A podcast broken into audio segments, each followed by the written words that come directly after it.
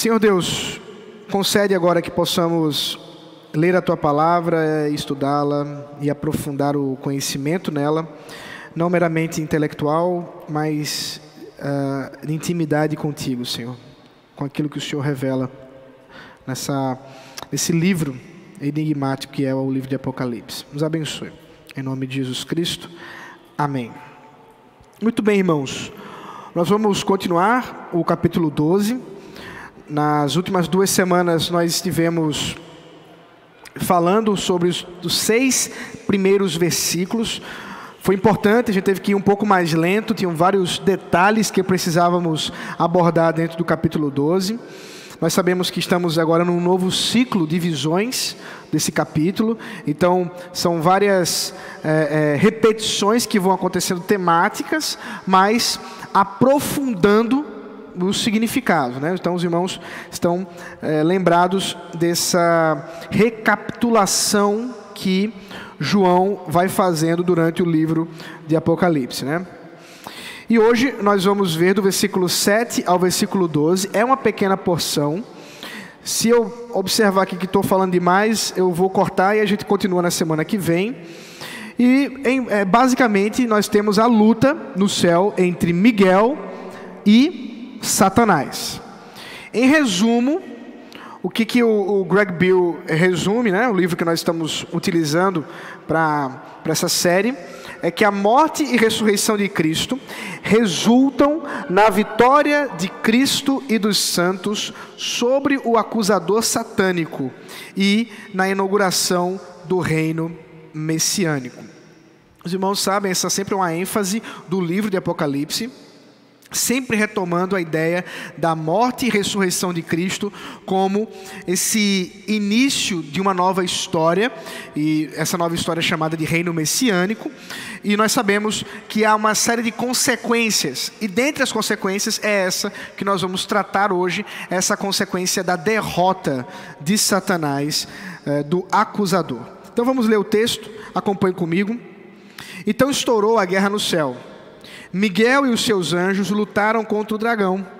Também o dragão e os seus anjos lutaram, mas não conseguiram sair vitoriosos e não havia mais lugar para eles no céu.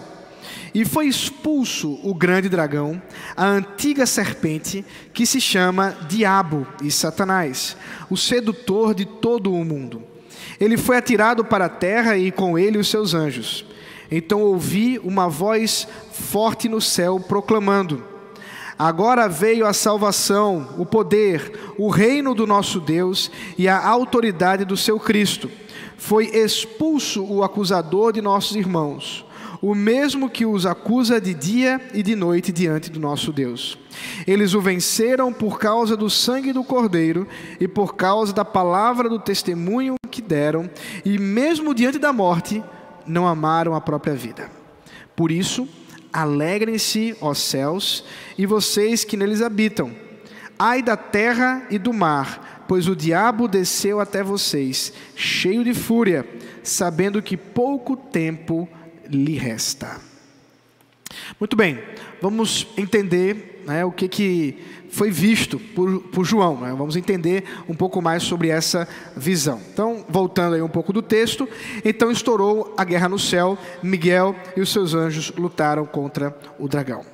Como a gente já tinha visto, o versículo 1 ao 6 nos fala dessa batalha que o povo de Deus está vivendo aqui na terra essas lutas dos sofrimentos ocasionados pelas nações malignas, né, pela força espiritual maligna, essas nações se levantam contra a igreja e elas realmente levam a igreja à perseguição, levam a igreja ao sofrimento.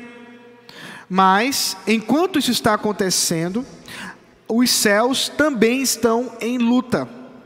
Há uma batalha acontecendo tanto nos céus quanto na terra, nessa visão que João é, teve.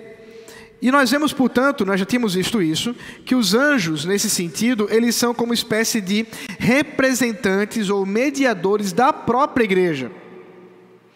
E vimos isso especialmente no livro de Daniel, que a Miguel e outros anjos se apresentam como aqueles que representam o povo de Deus diante dessas batalha, dessa batalha contra os demônios, e lá você tem a, a luta contra o príncipe da Pérsia, o príncipe da Grécia. E se nós observarmos, é exatamente Miguel que é citado. Já vimos que o capítulo 12 ele é muito recorrido né, por, por João. João está vendo a mesma coisa que Daniel viu. E por isso vamos voltar um pouquinho aí para o livro de Daniel, capítulo 10, versículo 13, para ver essas citações do, do Miguel. Então, capítulo 10, versículo 13 e capítulo 10, versículo 21. No 13 diz assim: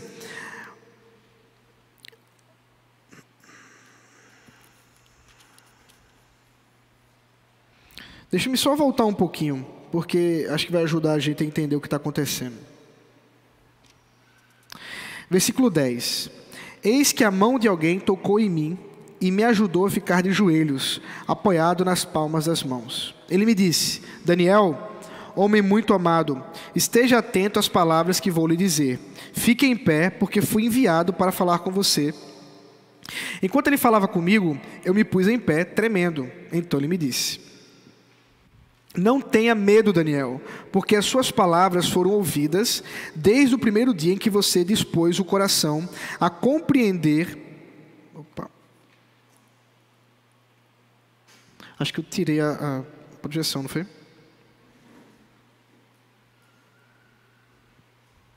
Deixa eu só voltar aqui. Bom. Não tenha medo, Daniel, porque as suas palavras foram ouvidas desde o primeiro dia em que você dispôs o coração a compreender e a se humilhar na presença do seu Deus, pois foi por causa dessas suas palavras que eu vim. Mas o príncipe do reino da Pérsia me resistiu durante 21 dias. Porém, Miguel, um dos príncipes mais importantes, veio me ajudar, e eu fiquei ali com os reis da Pérsia. Agora vim para fazer com que você entenda o que vai acontecer com o seu povo nos últimos dias. Agora pule para o versículo 21. Mas eu direi a você o que está expresso no livro da verdade, e na minha luta contra eles não há ninguém que esteja ao meu lado a não ser Miguel, o príncipe de vocês, o príncipe que é o príncipe de vocês, o anjo de vocês, o anjo de Israel chama-se Miguel, o anjo do povo de Deus chama-se Miguel. No capítulo 12, versículo 1, mais uma vez Miguel é citado.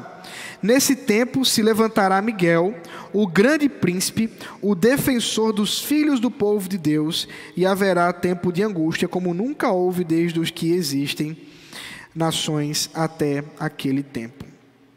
Então, nós aqui podemos observar que Miguel surge nessa visão uh, recorrendo, né, ecoando o que já havia acontecido lá na visão de Daniel. Lembra, nós não estamos tratando aqui da realidade. João está vendo, está tendo uma visão, está vendo as coisas. Essas coisas são simbólicas. Isso não significa que Miguel não exista. Assim como o dragão mas o dragão na verdade é Satanás, já vimos. O que precisamos lembrar é que Miguel, ele, a presença desse anjo chamado Miguel é emblemática, ela é simbólica para nos lembrar que essa batalha que acontece na terra, ela também está acontecendo nos céus, há alguma coisa cósmica que está acontecendo para além das coisas que a igreja consegue enxergar. Então nós vemos que ah, durante esse tempo em que o Messias estava para nascer, que o dragão queria impedir que o Senhor Jesus viesse, que encarnasse, enquanto a igreja estava padecendo após a encarnação de Cristo, também havia um, um, uma situação nos céus. E essa situação é resumida por essa batalha entre Miguel e Satanás. Miguel como representante do povo de Deus e Satanás, obviamente, como representante desses desse espírito maligno que se levanta contra a verdade de Deus e que se levanta contra contra a igreja. Portanto, o próprio Miguel e, e, a visão de Daniel, que é o filho do homem, né? Daniel vê um filho do homem, e esse filho do homem que está falando com, com Daniel. E ele diz que Miguel o ajudou. Esse filho do homem vai ser é, é, é, explicado melhor nos evangelhos, quando, nos evangelhos, quando o próprio Senhor Jesus atribui o filho do homem para ele, identificando ele como esse filho do homem. E aqui também em Apocalipse nós temos esse filho do homem que a, luta por nós, que luta pela igreja. Mas como é que ele está lutando? Veja, Miguel está tendo a batalha com Satanás, a igreja está sofrendo as perseguições, desde a igreja do Antigo Testamento, o povo de Israel, até a continuação, a igreja do Novo Testamento. Isso, esse, essa batalha toda está surgindo e Jesus nessa história. Nós temos o cântico que vai daqui a pouco ser cantado, que vai nos ajudar a entender a presença de Cristo nessa luta. A batalha está se instaurando, mas Jesus vence essa batalha por meio exatamente da sua morte e ressurreição. Essa expressão peleja aqui nós temos na verdade aqui, né? Também o dragão e os seus anjos lutaram ou pelejaram. Essa expressão pelejar é, é, é uma expressão interessante usada por, por João, porque ela traz exatamente é, aquilo que o próprio dragão, o próprio Satanás fez contra o povo de Deus. Ele pelejou contra o povo de Deus. Esse dragão, e depois as bestas que vão surgir do mar e da terra no Apocalipse 13, também se levanta para pelejar contra o povo de Deus. Mas aqui ele está pelejando contra Miguel. Aqui ele está pelejando contra um príncipe é, dos céus, um anjo, portanto. E aqui, queridos, ah, sempre é bom lembrar: nós não temos toda essa revelação que muitas vezes nós gostaríamos de ter sobre, afinal de contas, como é que é essa hierarquia angelical, os anjos, os arcanjos, os querubins. Muitas e muitas vezes há algumas informações, as pessoas extraem disso muita coisa que na verdade não tem como provar biblicamente. E, infelizmente, a tradição cristã foi é, mexendo muito a ponto né, de nós termos, às vezes, muita convicção sobre algumas coisas que não necessariamente são bíblicas. Né? E dentre essas coisas que nós muitas vezes colocamos é, é, como bíblicas, é a própria identidade de Satanás. Ah, o diabo era um anjo de luz, né, que se chamava Lúcifer. É um assunto que eu já falei para vocês várias várias vezes, que isso aí não tem na Bíblia. E você tem a, a, a própria identidade de Miguel aqui. Né, e às vezes se atribui a Miguel, ah, não, Miguel era um anjo. Às vezes alguns atribuem Miguel até mesmo como o próprio Jesus Cristo. Existem algumas interpretações possíveis para isso. Ah, não dá para entender tão fácil exatamente isso. Não, não estou convencido que Miguel possa ser colocado como o próprio Senhor Jesus. Ah, e alguns aí colocam, não, Miguel era o, é o comandante ali, vamos dizer assim, é o, o segundo comandante, porque o diabo era o primeiro, né? então Miguel seria esse segundo. Veja, isso é, não tem muito amparo nas Escrituras. Algumas profecias no Antigo Testamento é, são usadas para tentar provar isso, mas muitas vezes não tem nenhum, nem perto disso. E a gente precisa tomar cuidado. Eu estou dizendo para vocês, a gente tem certa humildade para reconhecer que nós sabemos muito pouco sobre o assunto. E isso é importante porque ah, nós não fomos chamados para adorar anjos. Nós não fomos chamados para fazer orações a anjos. Isso é uma tradição católica, né, romana, que você faz roga pelos anjos, né, que o anjo que, que, que, que cuida de você, ainda que nós creamos que os anjos cuidem de nós, cuidem da igreja, e que possa até haver realmente um anjo para cuidar individualmente de cada um cristão, isso pode acontecer? Pode. Mas isso não significa que nós vamos orar aos anjos. Nenhum lugar das Escrituras há oração a anjos. Nós não somos chamados a pedir para que eles intercedam por nós, aqueles não. A oração ensinada por Jesus Cristo é a quem? É a quem, irmãos? Só para eu ter certeza que estão me ouvindo. É a quem? Ao Pai. Jesus ensinou que cada um de nós orássemos, Pai nosso que estás nos céus. Não, meu anjinho, como é que é? Eu nem sei, desculpa, eu não nasci em tradição católica, minha mãe não me ensinou essa, é, é, essa música. Mas, ou, ou essa oração, né? É, não, nós somos chamados a orar ao Pai através ou por meio de Jesus Cristo, em nome de Jesus Cristo, pela, pelo Espírito Santo. Então, esse, o que nós precisamos aprender é isso, tá?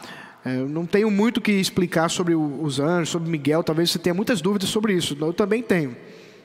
Então, vamos juntos orar ao Senhor para que em breve, quando Ele vier e trouxer em grande glória a, a, o reino de Deus, finalmente, né, assim, de forma final, ah, nós aprendamos também sobre Miguel e seus anjos, tá?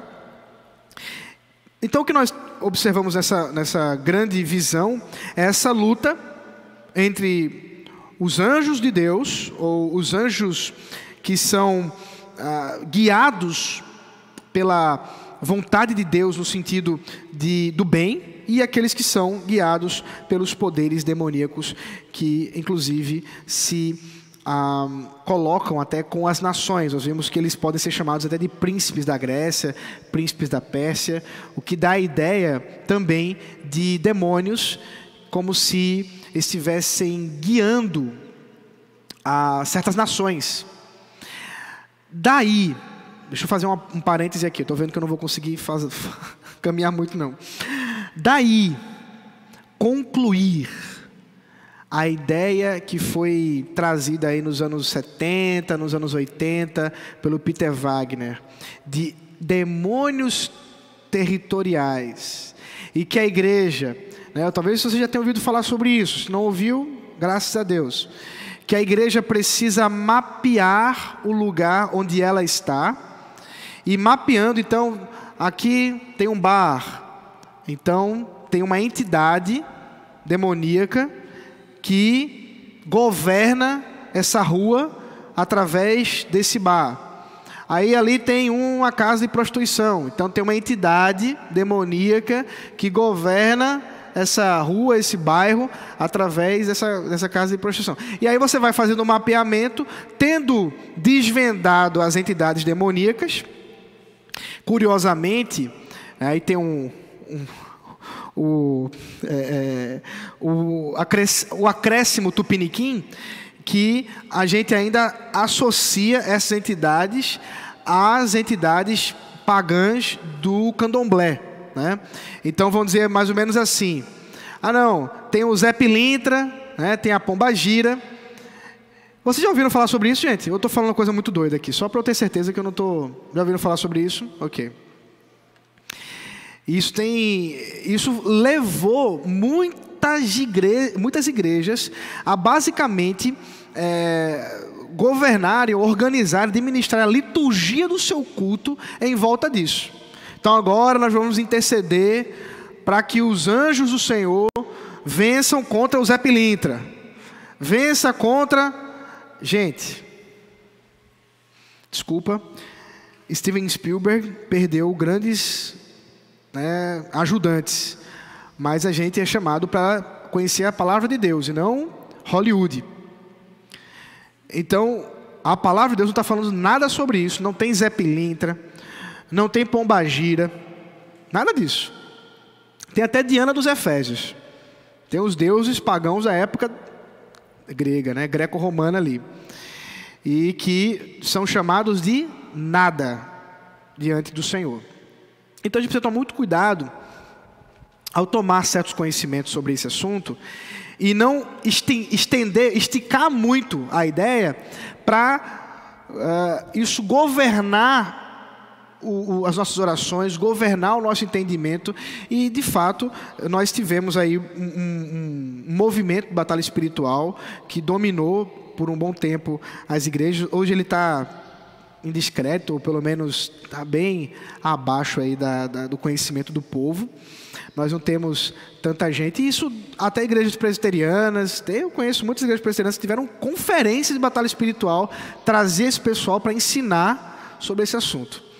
Então, gente, Estou dizendo a vocês que isso não tem nada de bíblico. O que a Bíblia nos manda fazer é orar ao Pai, e é Ele quem vai conduzir os seus anjos, e não a igreja. Nós não vamos ensinar anjo a fazer nada disso, tá? E ainda que nós não saibamos todos os detalhes dessas batalhas que possam vir a acontecer ou que estejam acontecendo, nós precisamos nos alegrar que em Cristo essas hostes, essas potestades, esses poderes demoníacos estão derrotados, e é isso que eu vou tentar chegar daqui a pouco. Então, a morte e a ressurreição de Cristo está imediatamente sendo refletida pela derrota de Satanás no céu, é o que vamos ver daqui a pouco. O diabo, portanto, é derrotado nessa peleja. Veja aqui a continuação do texto. Também o dragão e os seus anjos lutaram, mas não conseguiram sair vitoriosos. Não havia mais lugar para eles no céu.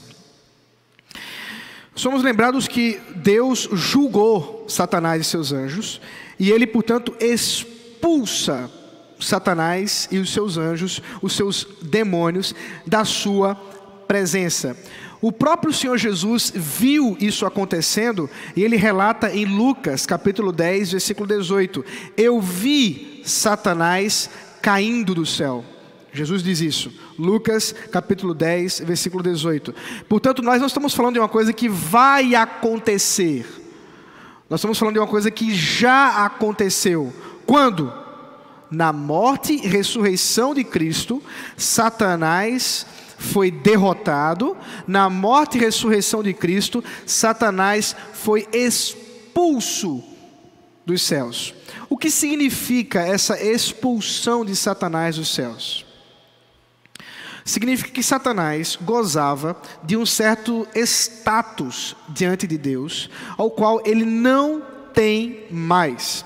Satanás é descrito no versículo seguinte como a antiga serpente, o dragão, o, cedo, o, o diabo e Satanás, que significa enganador e adversário, e o sedutor do mundo. O que, se, o que nos mostra, é, todos esses adjetivos, todas essas expressões usadas para o inimigo, que ele gozava, portanto, de um status de engano, um status de sedutor desse mundo, que ele perde na morte e ressurreição de Cristo. Então, deixa eu falar de maneira mais clara para vocês o que está acontecendo aqui. Quando nós olhamos para textos como, por exemplo, a história de Jó e de Acabe, em Jó, que é um texto mais conhecido, nós temos Deus conversando com os filhos de Deus, são os anjos. Deus está conversando com seus filhos, né, os anjos, os seres celestiais, os exércitos celestiais, e de repente aparece quem? Satanás. Ele está entre os anjos de Deus. E ele surge para falar com Deus a respeito de Jó. Nós temos lá todo aquele diálogo. Ah, mas ele está fazendo isso só porque está tudo indo bem. E Deus então permite que Satanás toque em Jó.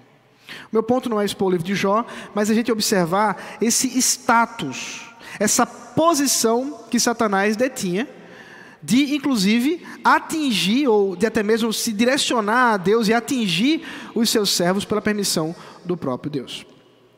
A gente olha também isso numa outra história, essa menos conhecida, primeiro livro de Reis, capítulo 22, eh, se eu não estou enganado, que conta sobre a morte de Acabe.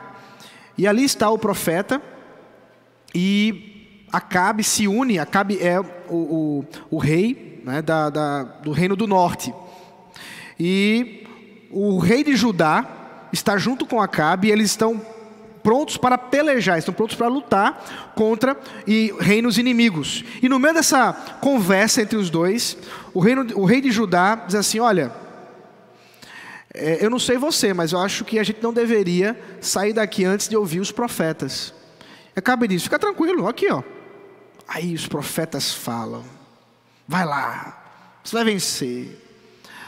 Ah, o rei de Judá fica meio desconfiado, diz assim: Olha não é querendo ser chato, de jeito nenhum. Quem está aqui, né, para ser chato. Mas não tem nenhum profeta do Senhor, porque os profetas que falavam a Acabe eram os profetas de Jezabel, os profetas de Baal. dos ídolos que Jezabel trouxe.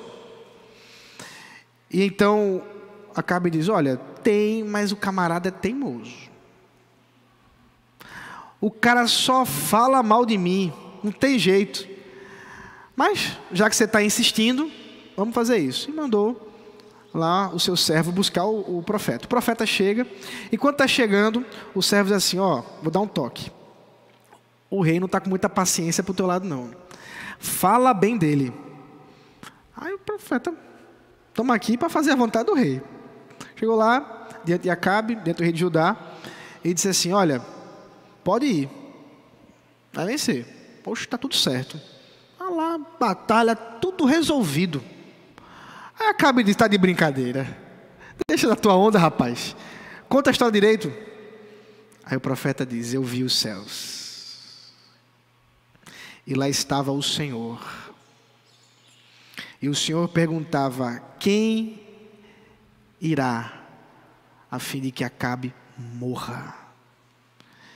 Então, um espírito de engano aparece, é o termo exatamente que, que, que surge no texto, um espírito de engano, diante dos anjos de Deus, surge e diz: Eu vou, e eu serei a boca dos profetas que falarão, e eles enganarão Acabe para que ele morra. Isso o profeta diz para Acabe. E aí Acabe fica desesperado. Mas vai. E você sabe essa história, né? Um guerreiro solta uma flecha do nada ao esmo. Acabe estava disfarçado e a flecha entra na única brecha que tinha do seu, da sua couraça, né, da sua roupa lá de soldado. E ele morre ali, para se cumprir o que Deus. O curioso é o que faz um espírito de engano entre os anjos de Deus. Não é mesmo? Eu sei que essa história não é muito conhecida, alguns aí devem conhecer. Mas o que faz esse espírito de engano? Então o que nós temos aqui, essa presença do diabo, essa presença de Satanás diante de Deus, claro que sob a permissão de Deus, agindo de engano, seduzindo as nações, e você tem as nações sob o domínio de Satanás, ou do espírito, do espírito maligno. Aí nós temos, por exemplo, o Egito, governado por faraós que servem, ainda que não saibam isso diretamente, mas servem ao diabo. E aí que está o verdadeiro satanismo, tá, gente? Não fica entrando nessas conversas fiadas aí de, de, internet, não. Ah, tem um cara que é satanista, ele fez um pacto com o diabo. Ó, se o camarada soubesse quem é o diabo, ele não faria pacto com ele, não. A gente precisa deixar dessas é, é, é, meninices, né? essas imaturidades aí que o povo fica inventando coisas para enganar a gente e entender o que de fato é, é satanismo, o, o, que de fato é ser guiado pelo diabo, pelos espíritos é, do mal. E não é a pessoa que bota uma, é, uma roupa preta, é, bota a cor de cabeça para baixo. Gente, espíritos demoníacos guiando nações contra o povo de Deus não é uma pessoa ouvindo rock and roll, não, é death metal, que seja. Nada disso não, tá, gente? Isso aí é apenas o povo se iludindo em seus próprios pecados e desejos. Mas o que o Antigo Testamento nos mostra, o Novo Testamento nos mostra, é que nações são guiadas pelos espíritos ah, do mal, ainda que não saibam disso. Porque o que é o espírito do mal? É o espírito da impiedade. E basta ser ímpio que você está sob o domínio de Satanás. Acabou-se. Pronto. Não precisa nem reconhecer isso. E não reconhece. Ninguém reconhece. Nesse sentido, portanto, o que está acontecendo aqui? Vamos voltar para o texto. Muitos parênteses. O dragão está sendo derrotado. Ele está sendo expulso dos céus, ele está perdendo esse status que ele estava até então, que ele gozava diante de Deus, de seduzir e enganar as nações. Por quê, queridos? Gente, isso aqui de forma muito simbólica está falando sobre missões. Olha só, sobre evangelização. Você sabe por que hoje nós estamos aqui reunidos para adorar a Deus? Porque o diabo caiu dos céus. E os olhos que cegavam as nações foram abertos pela proclamação, proclamação do Evangelho, e o Evangelho chegou até nós. Nós somos alvo exatamente das consequências da queda de Satanás. Deixa eu continuar um pouquinho falar a mais sobre isso aqui. Eu não sei se eu tinha colocado aqui. Ah, tá. Vamos lá.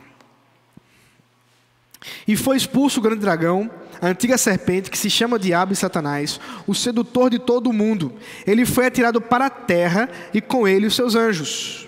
Então, assim como ele tentou atacar os seres celestiais, os anjos, quando se colocou contra as estrelas, nós já vimos isso, ele agora é lançado sobre a terra.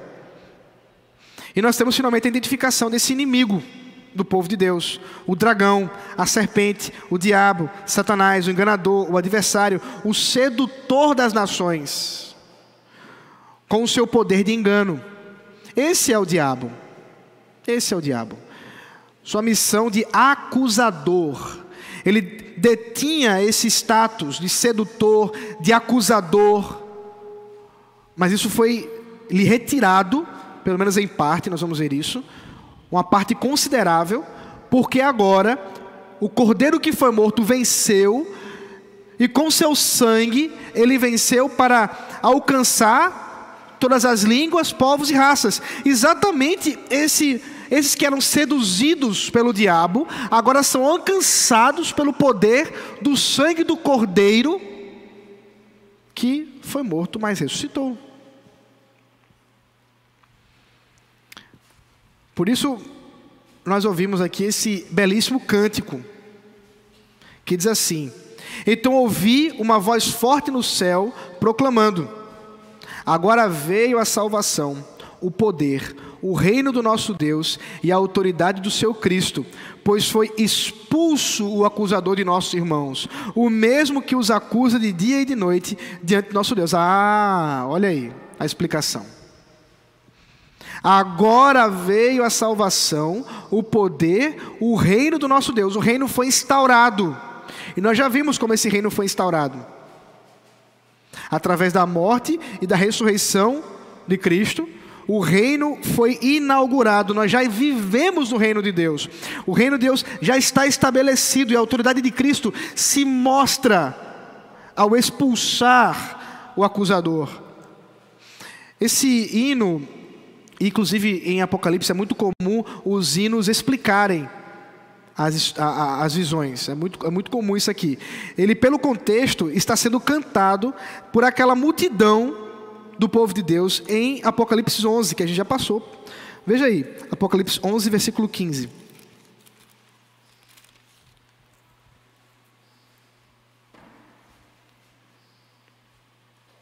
O sétimo anjo tocou a trombeta e houve no céu vozes fortes dizendo: O reino do mundo se tornou de nosso Senhor e do seu Cristo, e ele reinará para todo o sempre. Veja o paralelo, mesma ideia.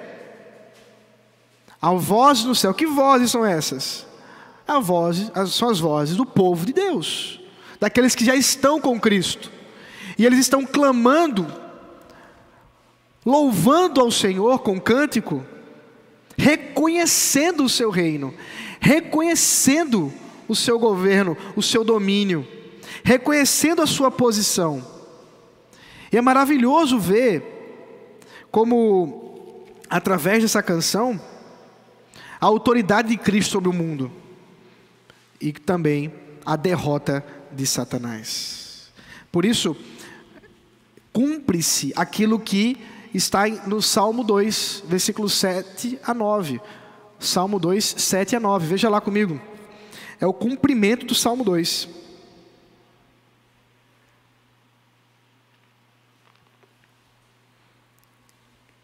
O rei diz: Proclamarei o decreto do Senhor. Ele me diz: Você é meu filho, hoje eu gerei você. Peça e eu lhe darei as nações por herança, as extremidades da terra por sua possessão. Com a vara de ferro você as quebrará e as despedaçará como um vaso de oleiro. Cumpriu-se. O rei, que é Jesus Cristo, tendo recebido o seu reinado, agora anuncia que as nações ele as recebe por herança, as extremidades da terra por possessão, a fim de que ele possa reinar com vara de ferro diante dos, dos reinos ímpios que se levantam contra o Senhor e contra o seu ungido, como diz o verso 1. Essa, portanto, expulsão de Satanás, ela revela essas duas quedas do diabo. São duas. A primeira já havia acontecido quando o diabo perdeu o seu status de criado puro, porque afinal de contas Deus não criou o diabo mal, porque Deus não cria a maldade. Nós não temos os detalhes da queda de Satanás, essa primeira queda de Satanás, mas temos pelo menos dois versículos que nos dão uma luz, mas é uma luzinha bem pequenininha, veja aí. Judas 6, vou, vou, ler Judas 6 logo que é, está mais perto. Judas 6, que diz assim: e a anjos os que não guardaram o seu estado original, mas abandonaram o seu próprio lugar, ele tem guardado sob trevas, em algemas para o juízo do grande dia. Então aqui uh, Judas explica que há anjos que caíram do seu estado original, eles foram criados, uh, assim como a humanidade foi criada, pura, em obediência a Deus, mas eles não guardaram o seu estado original. Pedro também fala a mesma coisa. Segunda carta de Pedro, capítulo 2, versículo 4. Pois Deus não poupou os anjos quando pecaram, mas, lançando-os no inferno, prendeu-os com correntes de escuridão, reservando-os para o juízo. Então aqui você tem mais um texto bem difícil de interpretação, bem complicadinho, mas que nos ajuda pelo menos a esse aspecto. Deus criou esses demônios como anjos, ou pelo menos ah, aí tem uma discussão, eu não, não vou entrar nisso. Não. Deixa eu voltar um pouquinho aqui, senão não vou sair daqui. Ah, Deus criou anjos e esses anjos caíram do seu estado original, pecaram anjos pecaram contra o Senhor e eles foram julgados por Deus. Pronto. É o que a gente pode saber, é o que a gente tem de, de para entender por hora. Depois, se você quiser fazer alguma pergunta sobre isso, daqui a pouco eu abro para perguntas. Então, você tem essa primeira queda, que é o pecado, que o diabo e os seus anjos, e aí, assim, a partir daí a gente pode inferir que realmente o diabo foi um ser celestial que nós podemos até chamar de anjo, uh, mas a gente só não pode inferir o resto, tá, gente? Essa história que o diabo era regente do coro celestial. Desculpa, gente. Não está na Bíblia, não. Muito menos, eu já falei para vocês, mas só porque é, é, é, eu gosto de lembrá-los, muito menos o diabo nunca foi chamado de Lúcifer, tá, gente? Lúcifer é uma palavra latina. No céu não se fala, ou pelo menos latim não é a língua do céu. Posso garantir isso. Latim é uma língua humana. Foi falada por um período histórico da humanidade. Lúcifer não é o nome do diabo e nunca foi. Nunca. O que é Lúcifer? O que é Lúcifer, gente? Eu já expliquei isso milhões de vezes. O que é Lúcifer? Hã? É a estrela da manhã, referindo-se a Vênus, né? Isso no período, nesse tempo né, do Antigo Oriente Próximo, as pessoas viam Vênus e chamavam ali está Lúcifer, ali estrela da manhã, porque ela anuncia o dia. E isso estava associado a deuses, de vários, vários tipos de deuses. Portanto, era uma, era uma forma simbólica de falar de poder, alguém que tem poder, alguém que tem domínio sobre a luz. E nesse sentido, portanto, no, por exemplo, na profecia contra Nabucodonosor, o profeta Isaías menciona que Nabucodonosor era chamado de Lúcifer, ou aquele que detinha o poder da luz. Mas vocês sabem quem é que detém o poder da luz. Quem é a verdadeira estrela da manhã? Quem é? Jesus. E é por isso que. Lá vou eu dizer isso de novo. E é por isso que eu digo que Lúcifer é. Jesus. Mas entenda o que eu estou dizendo. Não confunda alhos com bugalhos. O que eu estou dizendo é que se alguém pode ser chamado de Lúcifer, esse é obviamente Jesus, porque é ele que é o dono da luz, ele que é o portador da verdadeira luz, a luz da salvação.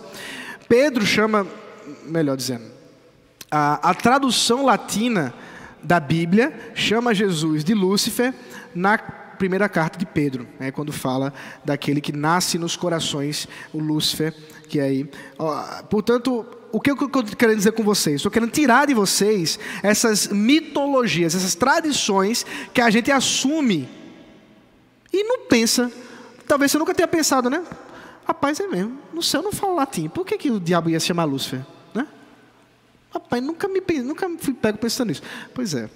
São tradições humanas, é, interpretações inclusive equivocadas. Mas na Bíblia, de fato, o inimigo é chamado de diabolos e shatam. Né, são duas palavras, shatam em hebraico, inimigo, adversário, acusador, e diabolos, palavra grega, também para falar da mesma coisa. Aí sim, aí você tem Bíblia chamando ele desse, por esses nomes, mas obviamente esse nome já é associado à queda dele. E agora nós temos a segunda queda dele. O, o, diabo tinha essa obra de acusador. Zacarias capítulo 3, verso 1 ao 2, nos fala sobre isso, do diabo como o acusador do povo de Deus, que os acusa de dia e de noite, como diz aí Apocalipse. Agora ele perdeu a posição de sedutor e acusador. Por quê? Romanos capítulo 1. Quem intentará acusação contra os eleitos de Deus? É Deus quem os justifica. Romanos capítulo 8. Agora, pois, já não existe nenhuma condenação para os que estão em Cristo, porque a lei do Espírito da vida em Cristo Jesus livrou você da lei do pecado e da morte. Aí pule agora comigo para o versículo 31. Que diremos então à vista dessas coisas? Se Deus é por nós, quem será contra nós? Aquele que não poupou seu próprio filho, mas por todos nós o entregou, será que não nos dará graciosamente com ele todas as coisas? Quem intentará acusação contra os eleitos de Deus? É Deus quem os justifica. Satanás não tem autoridade para os acusar. Perdeu. Perdeu. Satanás está derrotado. Nas expressões de Jesus, afirmando sobre o valente, se você for olhar, olhar ali Marcos capítulo 3, versículo 27, Jesus diz: Ninguém entra na casa do valente, senão primeiro o amarrar. De quem Jesus está falando ali? Do diabo. No caso, Jesus é o ladrão da história, curiosamente. Que o ladrão, para entrar na casa de alguém, ele primeiro amarra o valente, para depois roubar a casa. Jesus está dizendo assim: eu, ao entrar na casa que é de Satanás, obviamente referindo-se ao poder e ao domínio que Deus havia permitido que Satanás tivesse, amarro esse valente. Essa expressão, no texto que acabamos de ler sobre os anjos, como prisão, em Apocalipse também fala de prisão, capítulo 20 é exatamente esse tempo de prisão de Satanás. Satanás está preso. Agora, isso é simbólico, gente. Não significa que Satanás está em algum lugar agora algemado, não. Significa que, ao dizer que Satanás está preso, nós estamos falando que a liberdade de poder e de domínio que ele detinha, de enganar e cegar as nações, foi retirada, porque agora o evangelho se expande sobre todo o mundo, alcançando os eleitos de Deus de todas as tribos, povos e raças. Aqueles que antes andavam em trevas, agora viram a luz. João, capítulo 1.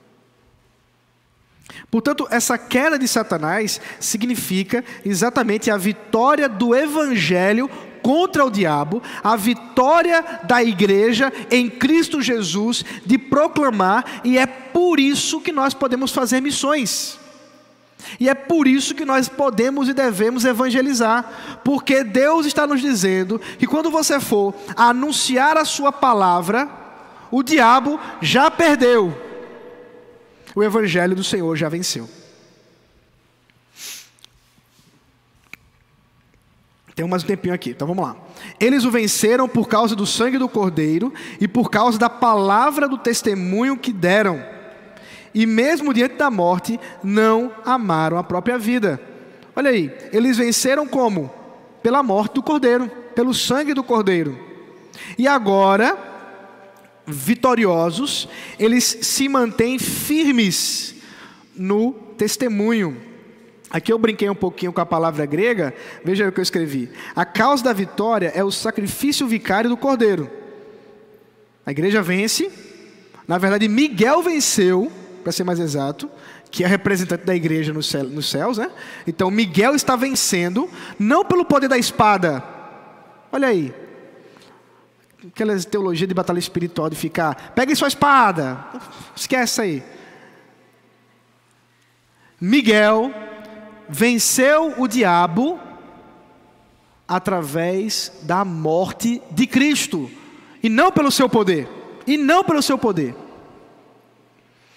E agora, olha só, a igreja recebe condições para testemunhar, a palavra do testemunho, eu coloquei a palavra grega que está escrita lá, martíria, para brincar com vocês do martírio que é a consequência daqueles que se mantêm firmes na palavra da martíria, do testemunho. Eu já falei para vocês sobre isso no passado, que a palavra mártir, que ela tem essa origem pelo testemunho da igreja de permanecer fiel nesse testemunho, que é o que significa de fato a palavra, testemunhar, até a morte.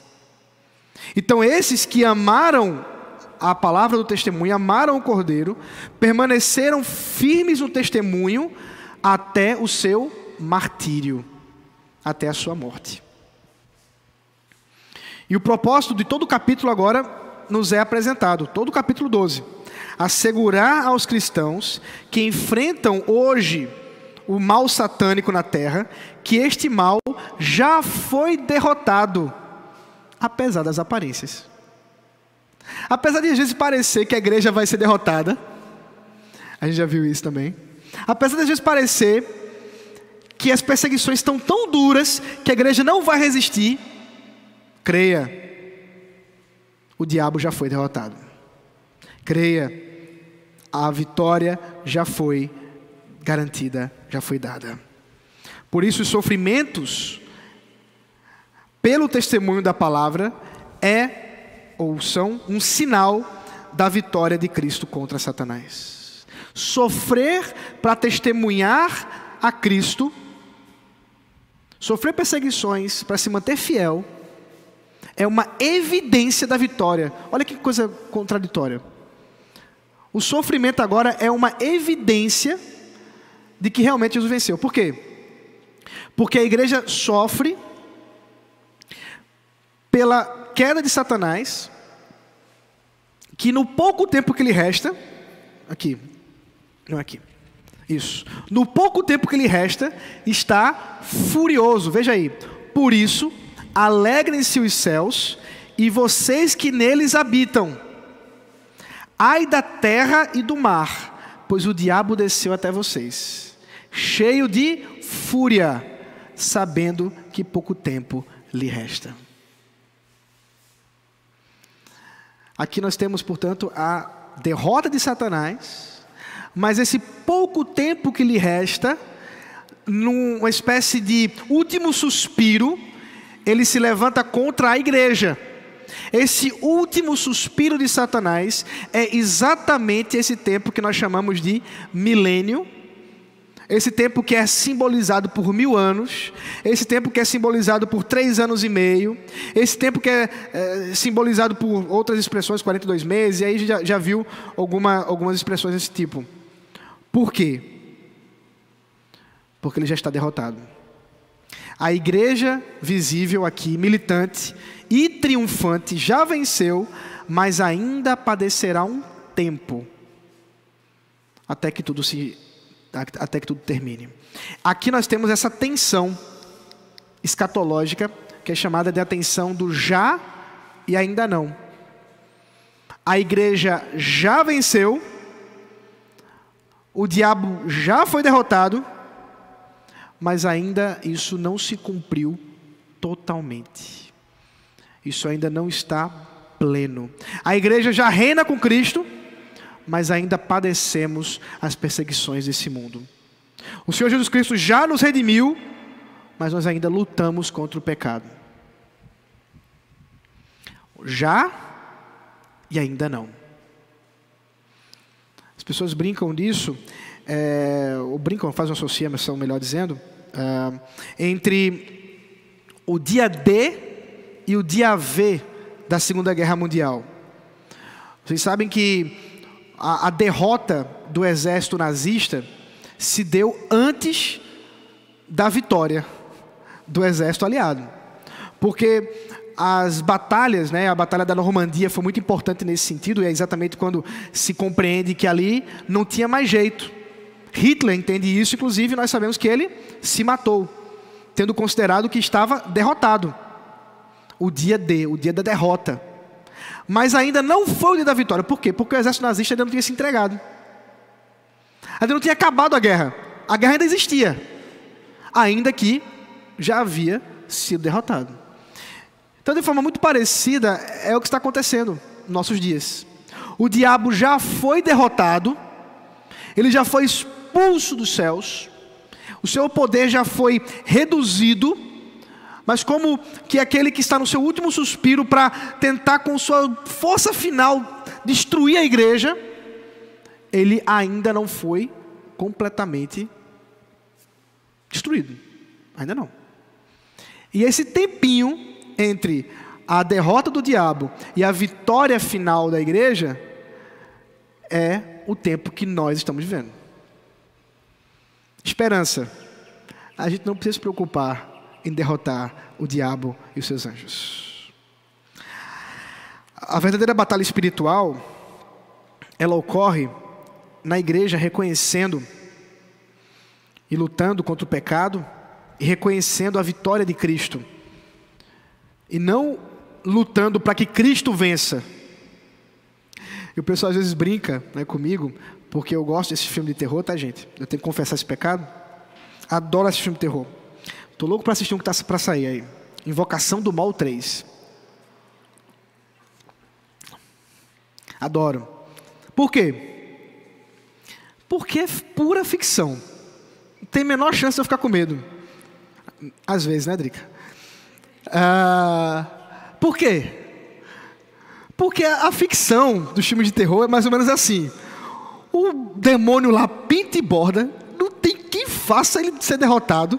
E, rapaz, tem reza em latim, em grego, os caras jogam água benta, é tudo que tenta, mas não, o bicho não sai. E simplesmente não é verdade. Por quê? Porque o diabo já foi derrotado.